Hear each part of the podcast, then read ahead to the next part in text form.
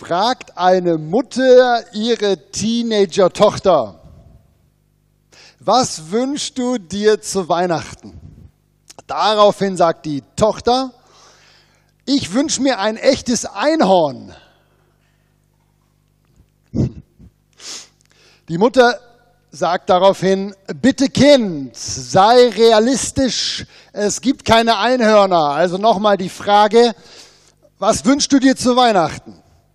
Daraufhin sagt die Tochter, okay, dann wünsche ich mir die wahre Liebe. Daraufhin sagt die Mutter, welche Farbe soll dein Einhorn haben? es war gar nicht so leicht, einen Witz über Liebe zu finden, der einfach sauber und ordentlich und auch noch lustig ist. Das hat mich eigentlich noch schockiert. Ihr werdet im weiteren Verlauf dieser Predigt merken, was Liebe mit dem Heiligen Geist zu tun hat. Ja. Aber bevor wir zur Liebe kommen, möchte ich euch gerne noch in diesem letzten Teil unserer Predigtreihe über Gott diesen Unterschied erklären. Den Unterschied zwischen Versiegelung mit dem Heiligen Geist, sehr ermutigendes Thema wird das sein, und Erfüllung mit dem Heiligen Geist, weil desto länger ich Pastor bin, desto mehr merke ich, ganz viele Christen kennen den Unterschied eigentlich nicht. Und es ist so wichtig, dass wir das wie checken, wo genau ist der Unterschied zwischen versiegelt mit dem Heiligen Geist und erfüllt mit dem Heiligen Geist. Ganz viele Fragen innerhalb der Gemeinde, ganz viele Fragen innerhalb der Kirchengeschichte, ganz viele Fragen innerhalb der Allianz, wo verschiedene Gemeinden zusammenarbeiten, laufen raus auf diese Frage weil man da was verwechselt. Wir steigen direkt ein. Ich zeige euch den Hauptbibelvers zur Versiegelung. Wenn ihr eure Bibeln dabei habt, wir sind heute viel im Epheserbrief. Ihr könnt aufschlagen, Epheserbrief Kapitel 1. Ich habe euch den Vers natürlich auch mitgebracht. Lasst uns den doch mal kurz lesen. Das ist der Hauptvers zur Versiegelung mit dem Heiligen Geist oder der, der es so am besten auf den Punkt bringt. Da schreibt der Paulus, in ihm, in Jesus seid auch ihr, also die Christen, Nachdem ihr das Evangelium gehört habt, in ihm seid auch ihr, als ihr gläubig wurdet, versiegelt worden mit dem Heiligen Geist, der, äh, der Verheißung, der das Unterpfand oder das Pfand unseres Erbes ist bis zur Erlösung. Eigentlich muss man da gar nicht mehr viel zu sagen. Der Vers ist eigentlich ziemlich klar. Ein Mensch wird versiegelt, wenn er das Evangelium hört. Man könnte auch sagen, ein Mensch wird versiegelt mit dem Heiligen Geist, wenn er daran glaubt, dass Jesus am Kreuz gestorben ist. Oder noch einfacher formuliert, die Versiegelung passiert bei der Bekehrung. Das ist ja unser Wort. Ja, und dieses Wort Versiegelung ist eigentlich gar kein theologisches Wort. Das ist ein Alltagswort, das benutzen wir bis zum heutigen Tag, hat auch seine Bedeutung eigentlich nicht verändert. Ähm, wir haben ja hier ein ehemaligen Postchef auch unter uns, ja. Bis zum heutigen Tag wird Post- und Warensendung versiegelt. Wenn man nicht möchte, dass von, vom Abschicken bis zum Empfangen jemand anderes reinguckt. Ja, zur Zeit von Paulus sah die Versiegelung ein bisschen anders aus und ich habe euch da mal ein ganz, ganz, ganz kurzes Video runtergeladen aus, von, von YouTube, um euch zu zeigen, wie Versiegelung aussah zur Zeit vom Neuen Testament. Nämlich so. Zuerst hatte man so ein bisschen Wachs, das war so, ein, so eine Kerze-mäßiges Wachs, das war aber ein spezielles Wachs, das tröpfelte man so auf die Schnittstellen und dann wurde entweder mit so einem Siegelstift oder es gab auch so Ringe, das so in den Wachs gedrückt, genau da, wo die Kanten sich berührten. Und dieses Wachs war so ein bisschen flexibel und äh, ist also bei normalem Transport nicht kaputt gegangen, sondern das musste man so richtig aufreißen, um dann reinzugucken. So wurde versiegelt zur Zeit vom Neuen Testament. Und jetzt sagt der Paulus ja hier in dem Bibeltext, der Heilige Geist ist das Siegel. Und jetzt müsst ihr mal ein bisschen mitschaffen, ja, mir Antworten geben. Wenn der Heilige Geist das Siegel ist, ist eine ganz einfache Frage. Wer ist der Brief? Hä? Ihr, ich und du und jeder andere Bekehrte. Super. Also Heiliger Geist ist das Siegel, Brief ist der Christ. Schon mal gut. Nächste Frage. Wer ist der Absender? Ha? Ah, Jesus ist fast richtig. Ja, ja, der Heilige Geist ist das Siegel, das haben wir gehört. Nee, das ist Gott.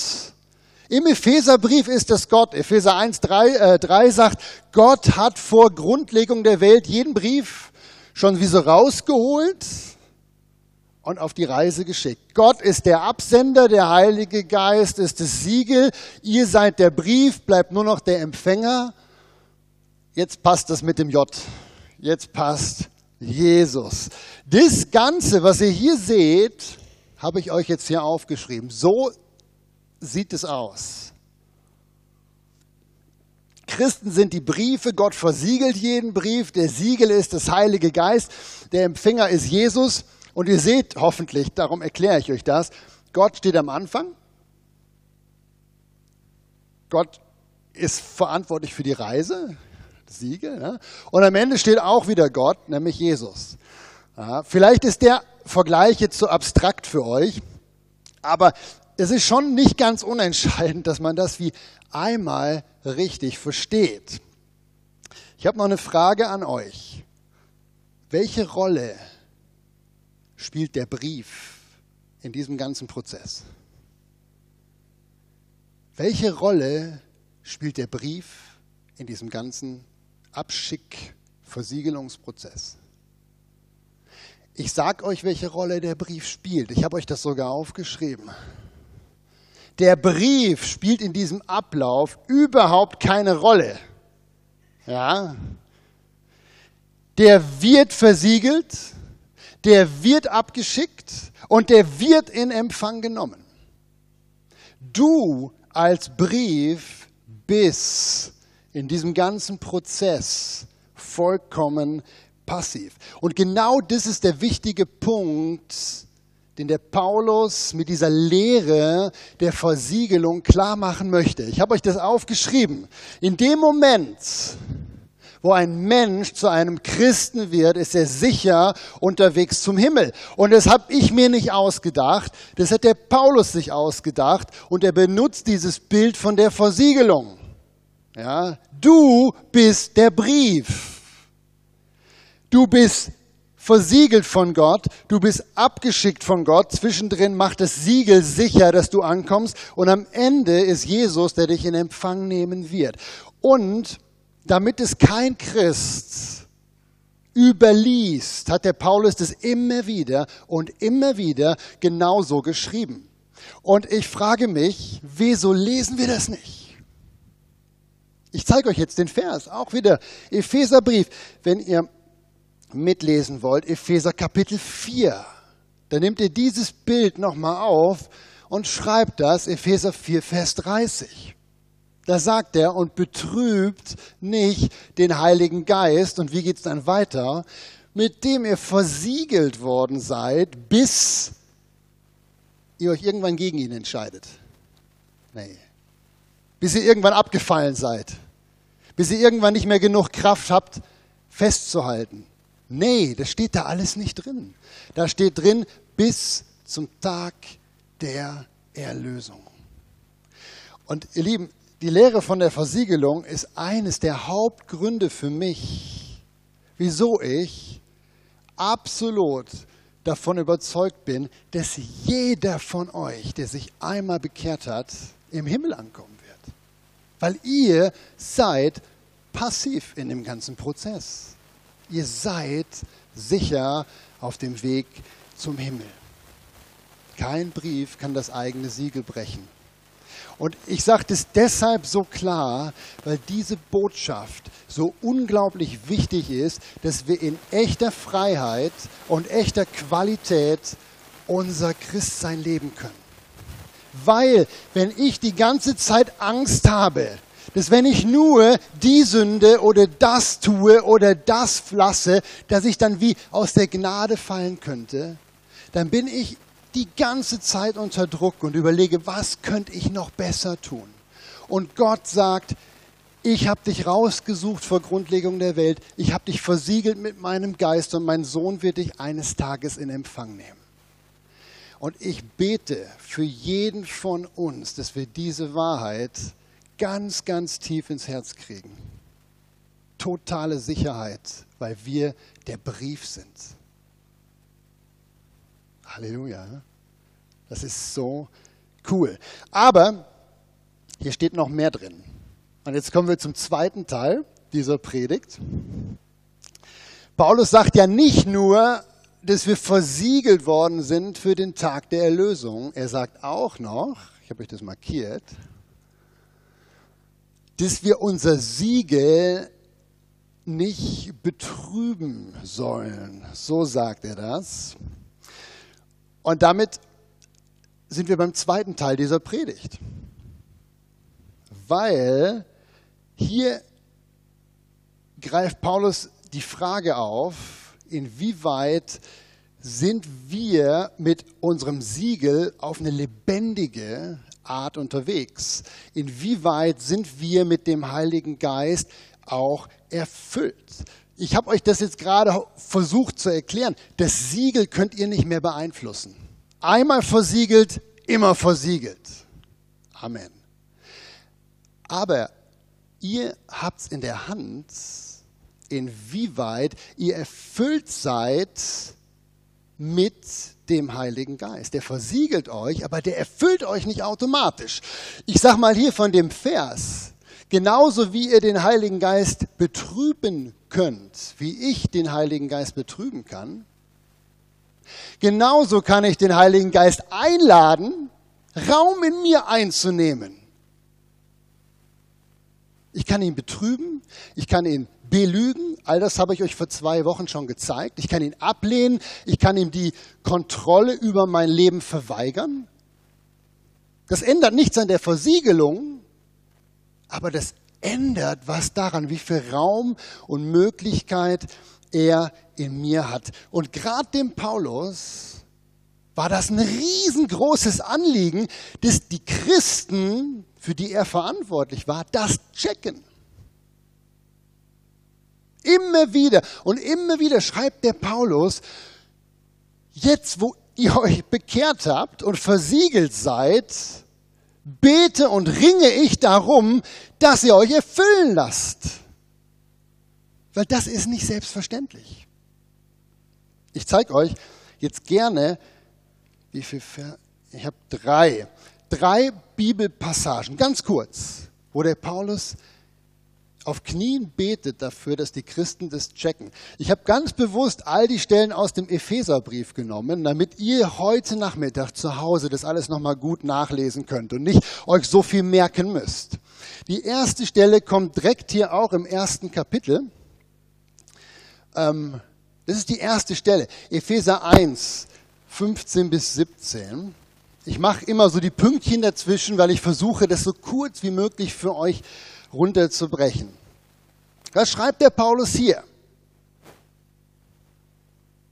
Er sagt, darum lasse auch ich, nachdem ich von eurem Glauben, also von der Versiegelung, an den Herrn Jesus gehört habe, nicht ab, in meinen Gebeten an euch zu denken, dass Gott euch den Geist der Weisheit und der Offenbarung gebe. Das ist nicht automatisch eine Folge von der Bekehrung, dass ich den Heiligen Geist habe und der mir die Augen öffnet für das, was ich tun soll. Das ist nicht automatisch. Da betet der Paulus für. Er sagt, schön, dass ihr euch bekehrt habt und jetzt bitte lasst euch füllen. Geht weiter. Drittes Kapitel. Wir sind nur im Epheserbrief und ihr wisst, der ist ja nicht so lang. Gleiches Thema. Da sagt der Paulus, deshalb beuge ich meine Knie vor dem Vater, dass er euch gebe, durch seinen Geist mit Kraft gestärkt zu werden am inneren Menschen. Und jetzt haltet euch fest, damit ihr erfüllt werdet bis zur ganzen Fülle Gottes. Das ist das Ziel bin mal ehrlich, ich glaube nicht, dass irgendjemand es schafft, hier auf dieser Erde die ganze Fülle Gottes in sich aufzunehmen. Aber sind wir schon so voll, wie es für uns denn möglich wäre? Der Paulus war sich sicher, seine Gemeinde verträgt noch eine ganze Dosis mehr an Heiligen Geist. Und darum betet er immer wieder darum. Lass uns nicht so niedrig pokern. Lass uns nicht sagen, ach, es reicht, dass ich bekehrt bin. Es reicht mir, dass ich versiegelt bin. Da ist so viel mehr. Die ganze Fülle Gottes wartet auf dich, wartet auf uns. Der Heilige Geist hat so viel mehr zu geben. Das ist der Hammer. Ich habe noch eine Stelle für euch aus dem fünften Kapitel. Das ist das Kapitel auch, wo die Marianne vorgelesen hat mit dem Kairos. Ja, das kommt direkt danach, diese, diese Aussage kennt ihr auch. Darum seid nicht unverständig, seid nicht dumm, sagt er, sondern seid verständig. Was der Wille des Herrn ist. Was ist der Wille des Herrn? Berauscht euch nicht mit Wein, sondern werdet voll Geistes. Hier geht es, glaube ich, nicht um Wein. Das ist ein Beispiel, wo er sagt, ihr könnt euch auch mit Wein füllen. Heute würden wir vielleicht sagen, ihr könnt euch mit allem möglichen Zeugs füllen. Ihr könnt euch mit allem möglichen Zeugs ablenken und dabei vergessen, euch vom Heiligen Geist füllen zu lassen. Es gibt noch viel mehr Stellen. Ich habe sogar eine hier durchgestrichen in meinem Skript, weil ich dachte, das wird noch zu viel dann. Wie ihr seht, betet der Paulus ständig für seine Gemeinde um diese Erfüllung mit dem Heiligen Geist. Und seitdem mir das bewusst geworden ist, vergeht kein Tag, wo ich für mich und für euch bete, dass wir erfüllt werden mit dem Heiligen Geist als FEG tun. Und wenn ich ganz ehrlich bin, ich wünsche mir, dass ihr mir dabei helft. Ich wünsche mir, dass wir eine Gemeinde werden, die anfängt, das dem Beispiel von Paulus hier nachzumachen. Das ist so biblisch. Zu beten, komm, Heiliger Geist. Ich wünsche mir, dass wir als FEG tun anfangen zu ringen und zu flehen. In dem einen Vers sagt er auf Knien sogar, dass der Heilige Geist neu in unser Leben kommt. Und vielleicht sitzt ihr jetzt hier und fragt euch, wieso denn? Wieso sollten wir das tun, Malern? Wieso sollten wir darum ringen? Ich möchte euch gerne sagen, wieso. Ähm, aber ich fange an zu sagen, wieso wir nicht darum ringen sollen. Ja, mir geht es nicht so sehr darum, dass der Heilige Geist kommt in unsere Gemeinde, damit wir Zeichen und Wunder erleben. Das, das wird auch passieren, aber ja, ich habe euch das aufgeschrieben, damit mir keiner nachher was in den Mund lädt. Natürlich wäre es genial, wenn wir uns Kranke gesund werden würden, weil der Heilige Geist unter uns wirkt. Ich fände das super. Ja. Und natürlich wäre das toll, wenn sich viele Menschen bei uns für Jesus entscheiden würden. Von zwei haben wir heute gehört schon. Halleluja. Weil der Heilige Geist so klar durch uns spricht. Das wäre super. Aber der Hauptgrund, warum ich bete, dass der Heilige Geist in unsere Gemeinde ganz neu reinfällt, ist nicht, weil ich Zeichen und Wunder erleben will. Ich wünsche mir, ich habe euch das auch aufgeschrieben, die Erfüllung mit dem Heiligen Geist, weil das wahre Liebe zur Folge hätte. Echte, wahre, erfüllende Liebe. Das ist das, was der Heilige Geist bringt. Ich zeige euch das gleich. Echte Liebe untereinander. Echte Liebe für euch selbst. Echte Liebe für eure Stadt, für eure Umgebung und echte Liebe für Gott. Und wenn ihr nicht total verhärtet seid, und ich glaube nicht, dass das irgendjemand hier im Raum ist, dann fängt euer Herz jetzt an zu reagieren. Spürt ihr, wie toll das wäre, in einer Umgebung zu leben, zu dienen, in eine Gemeinde zu gehen, wo echte Liebe gelebt wird. Jeder Mensch sehnt sich danach. Gott hat das in unser Herz rein programmiert. Das steht nicht nur in der Bibel, das wisst ihr auch alle. Ihr sehnt euch danach, geliebt zu werden. Ihr sehnt euch danach, angenommen zu werden, so wie ihr seid. Jeder möchte auf Augenhöhe mit Wertschätzung geliebt werden. Und genau das ist es, was der Heilige Geist bringen soll. Vor allen Zeichen, vor allen Wundern, die logischerweise folgen werden, weil das Neue Testament das sagt, bringt der Heilige Geist Liebe. Und das ist mir so groß geworden. Ich habe euch den Vers auch mitgebracht, oder es gibt viele Verse, aber das ist der, der das so wie ja, zusammenfasst. Römer 5,5. Das hat mich total wie begeistert, als ich das gescheckt habe neulich auch der Gemeindeleitung schon davon erzählt. Bin ich seit ein paar Monaten bin ich da dran, das wie ganz neu zu begreifen. Römer 5,5. Die Liebe Gottes ist ausgegossen in unsere Herzen durch den Heiligen Geist, der uns gegeben worden ist. Wenn der Heilige Geist uns erfüllt, als FEG tun und als Einzelne, dann werden übernatürliche Dinge passieren. Das ist nicht die Frage. Menschen werden sich bekehren. Das ist nicht die Frage. Aber vor allem wird der Heilige Geist Liebe bringen. Du wirst dich selber lieben. Ich habe das gerade schon gesagt. Du wirst dich auf einmal so sehen können, wie Gott dich sieht. Du wirst auf einmal sehen, wie toll du bist, wie begabt du bist wie schön du bist. All das, wo die Sünde in dir dir was anderes sagt, das wird der Heilige Geist wie wegwischen. Du wirst anfangen, dich selber zu lieben. Und es, es geht weiter. Es gibt so Wachstumsleitern im Neuen Testament. So, was passiert, wenn der Heilige Geist kommt? Da gibt es verschiedene Schritte. Wenn der Heilige Geist dich erfüllt und du anfängst, dich selber anzunehmen, danach fängst du an, im anderen was zu sehen. Völlig übernatürlich hast du auf einmal Freude an der Gemeinschaft mit anderen Christen. Und du fängst an, den anderen zu mögen und zu lieben. Und der Prozess, und Jesus hat uns das vorgemacht, geht immer weiter. Irgendwann wirst du in der Lage sein, sogar die zu lieben, die dir eigentlich Böses tun. Feindesliebe ist so das, Allerkrasseste, was der Heilige Geist eigentlich im Herzen von einem Menschen machen kann. Und ich weiß nicht, ich kann eure Gesichter jetzt gerade echt nicht deuten.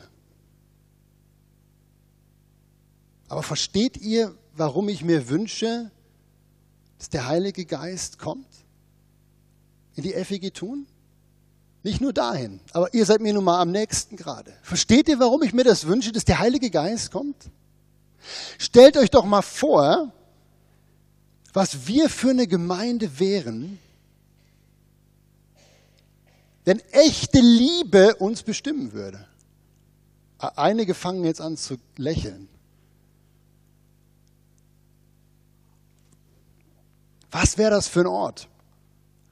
Wertschätzung, kein Kritikgeist mehr, kein Negativdenken, keine Menschenfurcht mehr. Eins der ganz starken Sätze im Johannes, im ersten Johannesbrief ist, da wo die Liebe ist, da ist keine Angst mehr. Was sind wir getrieben von der Angst zu versagen, von der Angst, was andere von uns denken würden? Wir trauen uns nicht, weil es könnte ja schlecht ankommen das könntet ihr mit der Zeit küddern. Wenn der Heilige Geist hier wäre, wäre die Menschenfurcht nicht mehr da. Leute, ich kriege eine Gänsehaut, wenn ich daran denke. Was wäre die FEG tun für ein Ort? Und ehrlich gesagt, ich bin ganz sicher, wenn der Heilige Geist hier wäre, wären mehr Menschen hier. Es wären viel mehr Menschen hier. Warum? Weil Liebe ist wie ein Magnet. Wenn Leute hier reinkommen und aufatmen, anstatt bedrückt zu sein. Wenn Menschen hier reinkommen und merken, wow, hier bin ich angenommen, hier bin ich geliebt, hier werde ich gewertschätzt, hier wird mir auf Augenhöhe begegnet, hier geht es nicht darum, was ich tue, hier geht es darum, dass ich einfach nur sein darf, wie ich bin. Das wäre ein Stück Himmel auf Erden. Wenn der Heilige Geist anfängt zu wirken, dann wirkt er seine Früchte. Und wir kennen die Stellen alle. Ich habe euch die aus dem Epheserbrief mitge äh, aus dem Galaterbrief noch eine mitgebracht. Der Heilige Geist wird seine Früchte bringen, wenn wir ihn einladen zu kommen. Die Stelle kennt ihr. Ich habe die sogar bunt gemacht. Lasst das mal auf eurer Zunge zergehen. Die Frucht, die der Geist bringt, wenn er kommt, ist Liebe, Freude, Friede, Langmut, Freundlichkeit, Güte, Treue, Sanftmut, Selbstbeherrschung und es gibt noch eine Latte mehr. Und dieser Vers, das ist mir wie ganz neu bewusst geworden, das ist auch ein Maßstab, ob der Geist da ist oder nicht. Wie viel Liebe haben wir? Dann wissen wir, wie stark der Geist aktuell uns erfüllt. Wie viel Freude haben wir in unserem Glauben? und aneinander, dann wissen wir, wie viel Heiliger Geist gerade da ist. Das ist ein Maßstab. Ich kann mir ehrlich gesagt nicht vorstellen, dass irgendjemand hier im Raum nicht in einer Gemeinde sein möchte, wo das gelebt wird. Gibt es irgendjemanden, der sagt, will ich nicht? Das ist der Unterschied zwischen Versiegelung mit dem Heiligen Geist und Erfüllung mit dem Heiligen Geist. Versiegelt sind wir alle. Jede einzelne Gemeinde, wo Christen drin sind, die geglaubt haben, dass Jesus am Kreuz für ihre Sünden gestorben sind, sind versiegelt mit dem Heiligen Geist, unverlierbar vom bis zum Tag der Erlösung. Ihr könnt mir erzählen, was ihr wollt, das ist das, was die Bibel sagt. Aber wie viele Gemeinden sind erfüllt vom Heiligen Geist? Wie viele Christen sind erfüllt vom Heiligen Geist? Wie viele Christen haben diese Früchte in ihrem Leben? Dass man sagt, ich bin so unglaublich gerne mit diesen Menschen zusammen. Ich bin so gerne in dieser Kirche, weil in dieser Kirche werde ich geliebt. Das kann keiner von euch aus eigener Kraft. Das kann ich nicht aus eigener Kraft. Da brauchen wir den Heiligen Geist. Und darum frage ich euch, Seid ihr bereit, mit mir um den Heiligen Geist zu beten? Ihr fangt an zu lächeln, das finde ich gut. Bist du bereit, dem Heiligen Geist die Kontrolle abzugeben über die FEG Tun? Ich bitte dich um Hilfe. Ich bete seit Monaten, jeden Tag, ununterbrochen, komm, Heiliger Geist, in meine Gemeinde.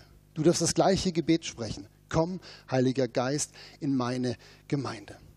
Ich glaube, ist noch einiges drin, bis wir zur ganzen Fülle Gottes gekommen sind in der FEG Tun. Wisst ihr, ich bin gleich am Ende.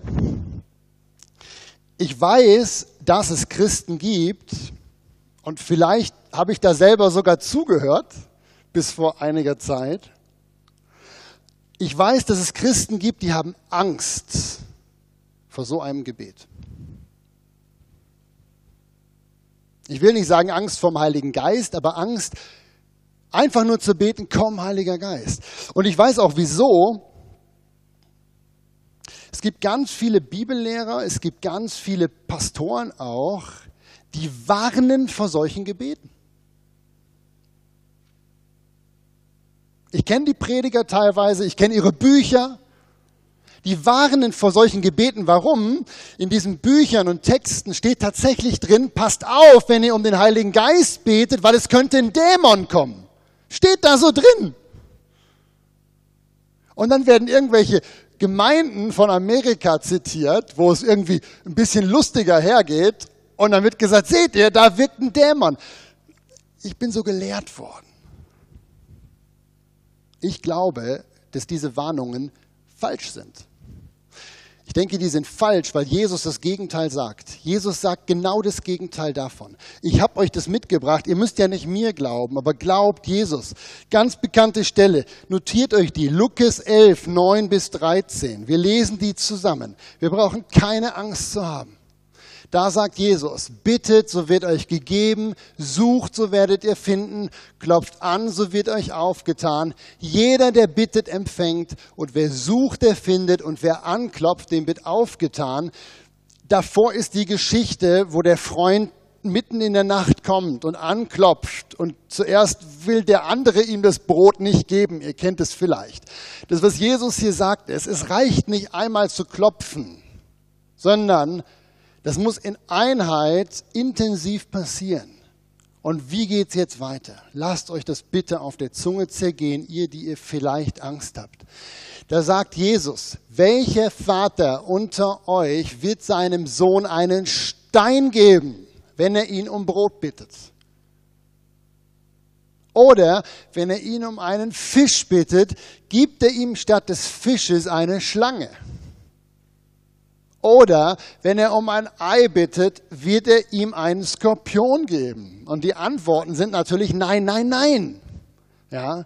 Und jetzt sagt Jesus, wenn nun ihr, die ihr böse seid, euren Kindern gute Gaben zu geben versteht, wie viel mehr wird der Vater im Himmel den Heiligen Geist denen geben, die ihn bitten. Das ist so klar. Wenn wir anfangen zu beten, komm Heiliger Geist, dann werden wir keinen Skorpion kriegen, wir werden keine Schlange kriegen, wir werden keinen Dämon kriegen, sondern wir werden den Heiligen Geist kriegen. Vergesst, was euch da erzählt worden ist. Jesus sagt was anderes. So wie wir als Eltern unseren Kindern gute Gaben geben, so gibt Gott uns den Geist, wenn er sieht, dass wir es kapiert haben, dass wir den brauchen, um sein Reich zu bauen. Und darum frage ich, das ist eigentlich der ganze Inhalt von der Predigt, ist eigentlich nur eine Frage, seid ihr bereit, mit mir anzuklopfen? Seid ihr bereit, gemeinsam mit mir darum zu beten, dass Gott uns erfüllt als FEG tun mit seinem Heiligen Geist?